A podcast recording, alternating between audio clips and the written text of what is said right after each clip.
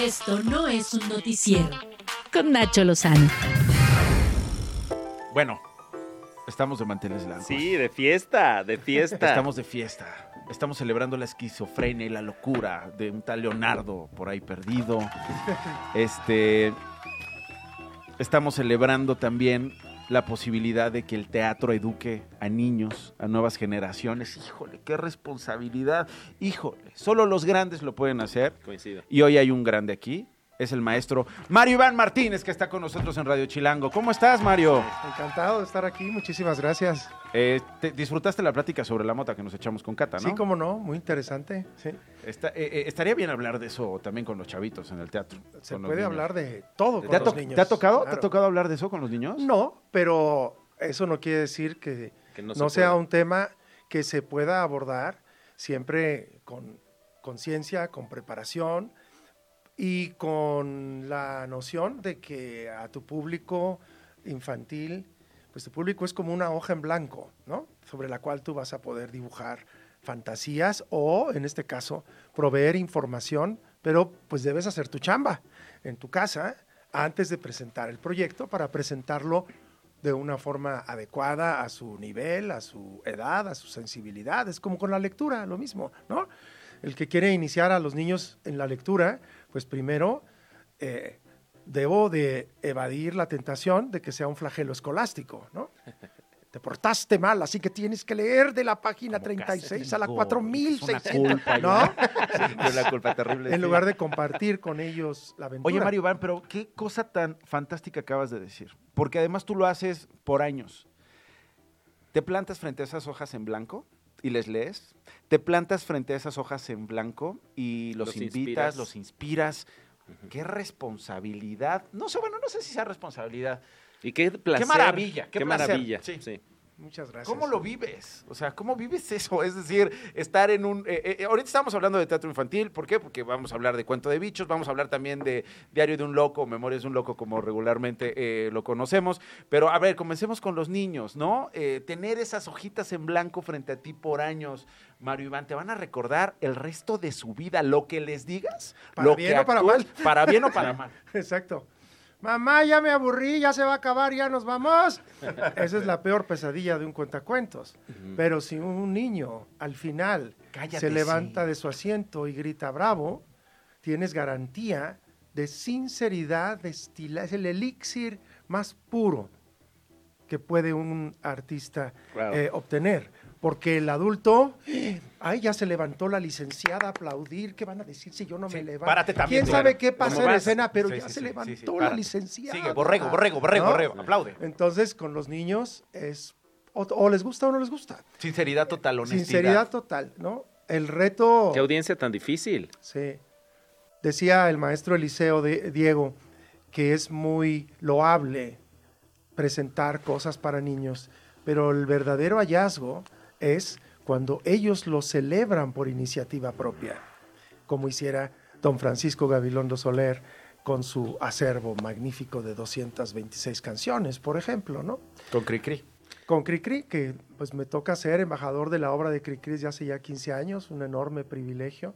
¿Y cómo es esto? Porque además es transgeneracional. Es decir, tú estás hablando de los niños, quienes tienen hoy que 3, 4, 5 Sí. años, 6. Sí. Pero, o sea, es reencontrarse los que tenemos eh, 30, 40, junto O con los, que tienen de 50, 60, Sí. Ujú. 70, 80, si quieres. ¿Cómo, ¿Cómo es ese diálogo intergeneracional? ¿Cómo se convoca eso? ¿Cómo se logra que convivamos todos estos eh, seres humanos con estas edades? Bueno, en mi caso, eh, le he apostado a una selección literaria sin tacha, sin reproche.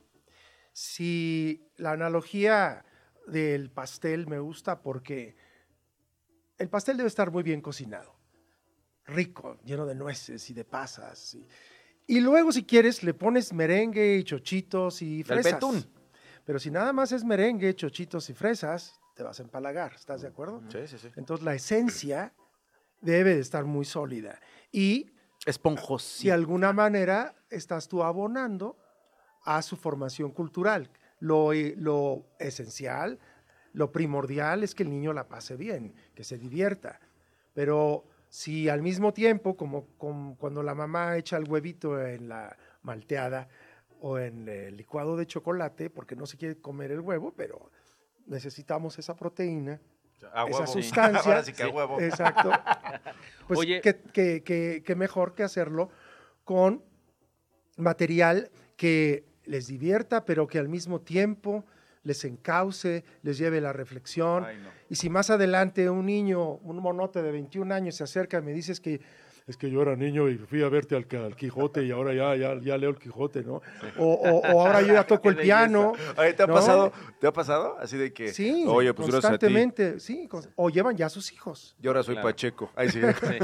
Maestro, eh, además como embajador de Francisco Gabilondo Soler de Cricri, qué reto tan importante porque además a Cricri también hay que traducirlo, ¿no? En el contexto, en, eh, de repente canciones que pudieran sonar, eh, pues eh, digamos, ya no acordes con el esquema de valores actual. Pienso en La Negrita Cucurumbé, por ejemplo. que La pudiera- Muñeca Fea. La Muñeca Fea. Bueno, La Muñeca Fea creo que es más pertinente y vigente que nunca, ¿no? Porque el acoso y la violencia contra los niños, pues es- ahí está y es un poco lo que creo refleja la historia, pero eh, traducir a Cricri, traducir a Cricri, acercarlo a las nuevas generaciones que tienen otros esquemas de valores y compites contra la tecnología y los celulares que nos ah, roban la atención infantil. ¿Cómo le hace, maestro?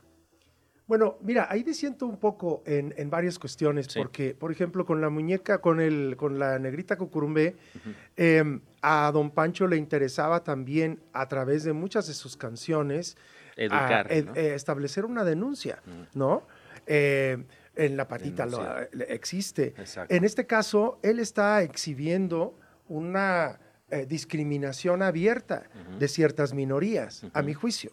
Eh, claro, ahora podríamos, po- muchos pueden eh, poner sobre la mesa el argumento de que la palabra per se negrita ya no se debe mencionar, ¿no? Sí, hasta De hecho, un dulce le quitaron el nombre. Voz en punto, eh, con colegas queridos que también son embajadores de la obra de Cricri, en un momento, en una presentación, les prohibieron cantar el negrito bailarino o, o la negrita cucurumbé. Mm. Pero bueno, sí, es- eh, algunos aspectos se prestan tal vez a debate actual. Sin embargo, a mi juicio, los atributos de una obra, 226 canciones escritas por la misma persona, ¿no? La- el texto Increíble. y la música Los personajes. con una prosodia perfecta, con una imaginación y una creatividad inusitada. Tú reconoces una canción de Cricri en los primeros dos compases. Ta, ta,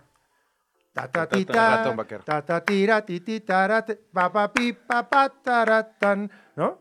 Sí. Entonces, eh, creo que las, los atributos, las ventajas de una producción musical tan vasta, tan, va- tan em, proveniente de una cultura amplísima, de un hombre renacentista de su tiempo, que además fue navegante, fue eh, astrónomo profesional, fue boxeador, incursionó en...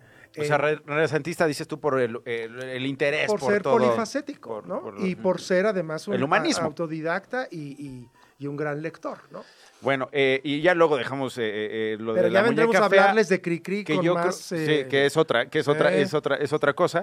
Pero eh, la muñeca fea también es un, es un temazo, ¿eh? Y yo creo que también se puede, se puede interpretar como, como tú lo estás eh, planteando, ¿no? O sea, es decir, esta relación con De denuncia. Pues, pues sí, o por lo menos de visibilidad, ¿no? Sí. O sea, un asunto de género. Sí. Este, Se adelantó a. Toy Story cuántos años. Oye, Exacto. pero bueno, es un cuento de bichos. ¿Te estás presentando en dónde y a qué hora con cuento de bichos?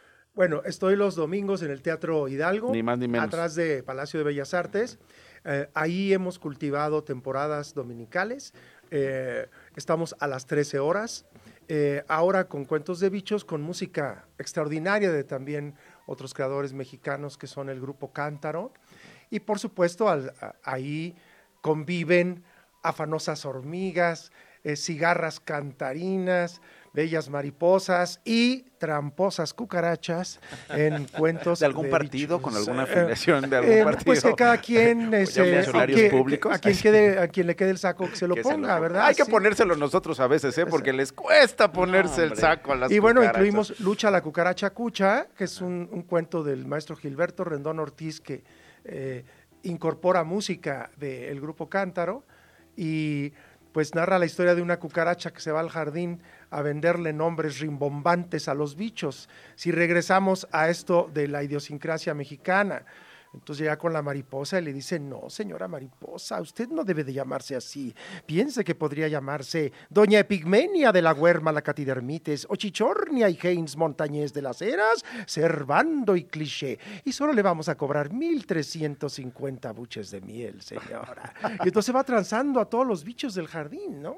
Hasta que llegan los niños buscando a los bichos por sus nombres originales. Ay, qué chulada. Qué, chulada. Oye, me quedan dos minutos porque ya se va a acabar el programa y todavía nos queda hablar de y Google. No hablamos de Y todavía nos queda hablar de Google, imagínate. No, de pues Nicolai ahí sí me Gogol, tienes que invitar de, de nuevo, Leonardo. Nacho, pues, no, ¿qué? pero de, pero dime, por favor, porque yo, yo nada más, de, de verdad, o sea, yo si no han leído esto, eh, Diario de un Loco o Memorias de un Loco, o como esté traducido, léanlo.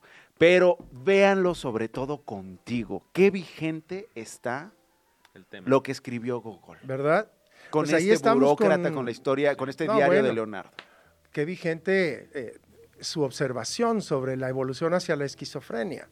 De hecho, me entrevisté con muchos pacientes esquizoides para este trabajo, porque si eres actor y vas a asumir a un médico, pues vas a ver a un médico, Claro. o a, o a un arquitecto, o En una sociedad No. donde no necesariamente se habla de salud mental. Exacto. Y en este caso, el doctor Horacio Reza Garduño me permitió un acceso inusitado a varios de sus pacientes esquizoides y este, para dar a luz a un proyecto que está celebrando 10 años de tenerlo en repertorio.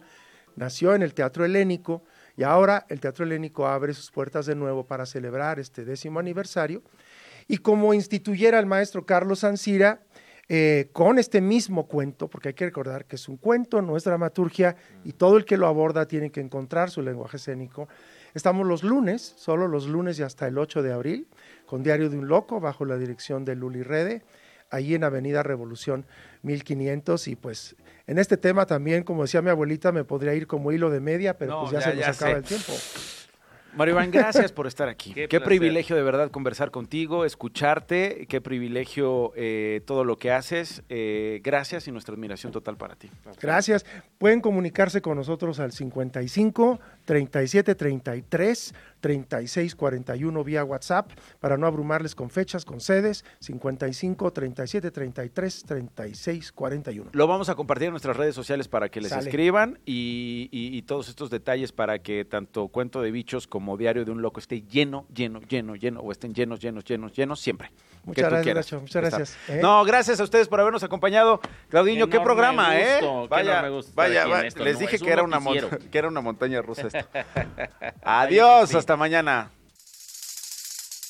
Nos vemos. Esto no fue un noticiero con Nacho Lozano.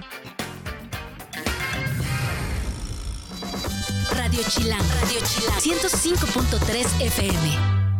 La radio que... Viene, viene.